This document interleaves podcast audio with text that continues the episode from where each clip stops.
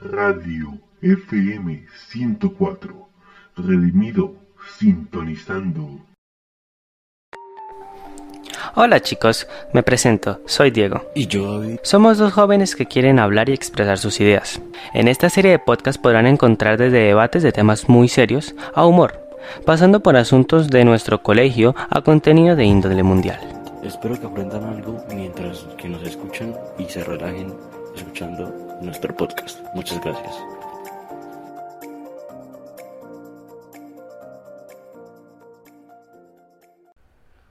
Bueno, pues aquí comenzamos con una noticia relevante que es sobre el metaverso y por qué Facebook se ha cambiado el nombre. Eh, comenzamos que el metaverso es un universo virtual del futuro, en donde podemos interactuar con otras personas, eh, podemos comprar digitalmente, eh, movernos y descubrir nuevos entornos en ello a, través de, de un avatar, de un avatar virtual y el cual nosotros presenciamos 3D lo que estamos haciendo. Por ahora el metaverso es una idea, es, es una idea muy lejana que la cual la humanidad eh, pues ha convergido de tecnologías existentes y otras emergentes que han salido a través del tiempo. Pero el metaverso será un mundo virtual, donde la palabra meta viene del griego más allá y verso del universo, donde es un neologismo que se refiere al concepto de espacios tridimensionales e persistentes, conectados e interconectados, donde su futuro va a ser asequible para todos.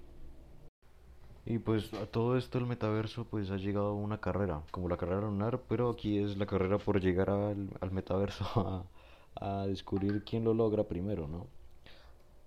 Eh, tenemos compañías grandes como lo son Meta, que antes era Facebook, Epic Games, que es una desarrolladora de juegos, Nvidia, que es una que son unos fabricantes de chips semiconductores que trabajan trabajan con tarjetas gráficas del computador y todo eso. Eh, SoftBank que que pues lanza una sandbox don- donde es un metaverso abierto y basado en los NFTs, que es como una pintura, pero virtual, sí, virtual, así como lo están oyendo. Y Tencent, que es eh, el gigante chino, desarrollador de videojuegos también, y Microsoft, que actualmente está desarrollando la, la Mesh, que es una evolución de la aplicación colaborativa de Microsoft Teams para llevar a la realidad virtual al entorno laboral. Y esto yo lo, yo lo he experimentado, el, lo he experimentado y lo he visto. Eh, es, es increíble, ¿no? Lo que Microsoft lo que, lo que Microsoft logró, porque en sí eh, da como un espacio donde usted está, se coloca las VR, que las gafas VR son las gafas de realidad virtual, y se las coloca y usted puede dictar la clase o presenciar la clase desde un universo paralelo y que usted lo presencia. Es, es- es increíble, la verdad, a lo que están llegando estas compañías. Eh, Google, Google también lo está desarrollando. También Autodesk, que Autodesk está, está trabajando con herramientas de infraestructuras virtuales. VRChat, que VRChat es la plataforma la plataforma que es para socializar, pero en el, en el meta, en el metaverso, donde hay juegos, lobbies para hablar. Y tenemos a Unity, que Unity es el desarrollador de productos 3D que pretende ser el motor de videojuegos eh, o variantes de eso. Y también, como no, no olvidemos a Amazon, que quiere erigirse en un líder indiscutible en el sector de almacenamiento digital con sus servidores. Estas empresas, las que acabo de nombrar, son las que están desarrollando tecnologías enfocadas a crear el metaverso. Pero de todo esto, ¿cuáles serán las bases? ¿Cuáles serán las características del metaverso? Tenemos el, sincro- el sincronismo, que es donde los participantes podrán interactuar entre sí con el mundo digital y a la vez con el mundo real. La persistencia que, hombre, el metaverso va va a estar independientemente del tiempo y del lugar. La interoperatividad, que es un elemento virtual donde funciona otros entornos del metaverso. Eh, dando como ejemplo una prenda de vestir, comprar un juego. Sí, eso, eso es la interoperatividad.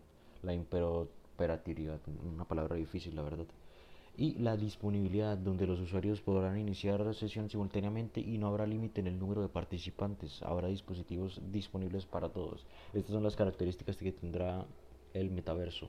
Y como todos nos preguntamos, ¿qué se podrá hacer dentro del metaverso? Hay tres cosas fundamentales las cuales se, podrán hacer.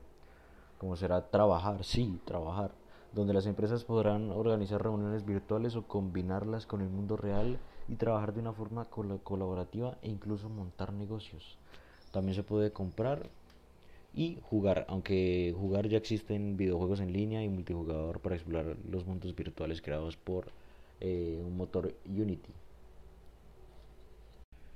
Y lo que ya se está haciendo ahora mismo con el metaverso será el Beer Chat, un juego gratuito y multijugador que permite conocer gente y explorar entornos utilizando gafas de realidad virtual, en el que el futuro se espera que dispondremos de sensores que harán más realista esta experiencia.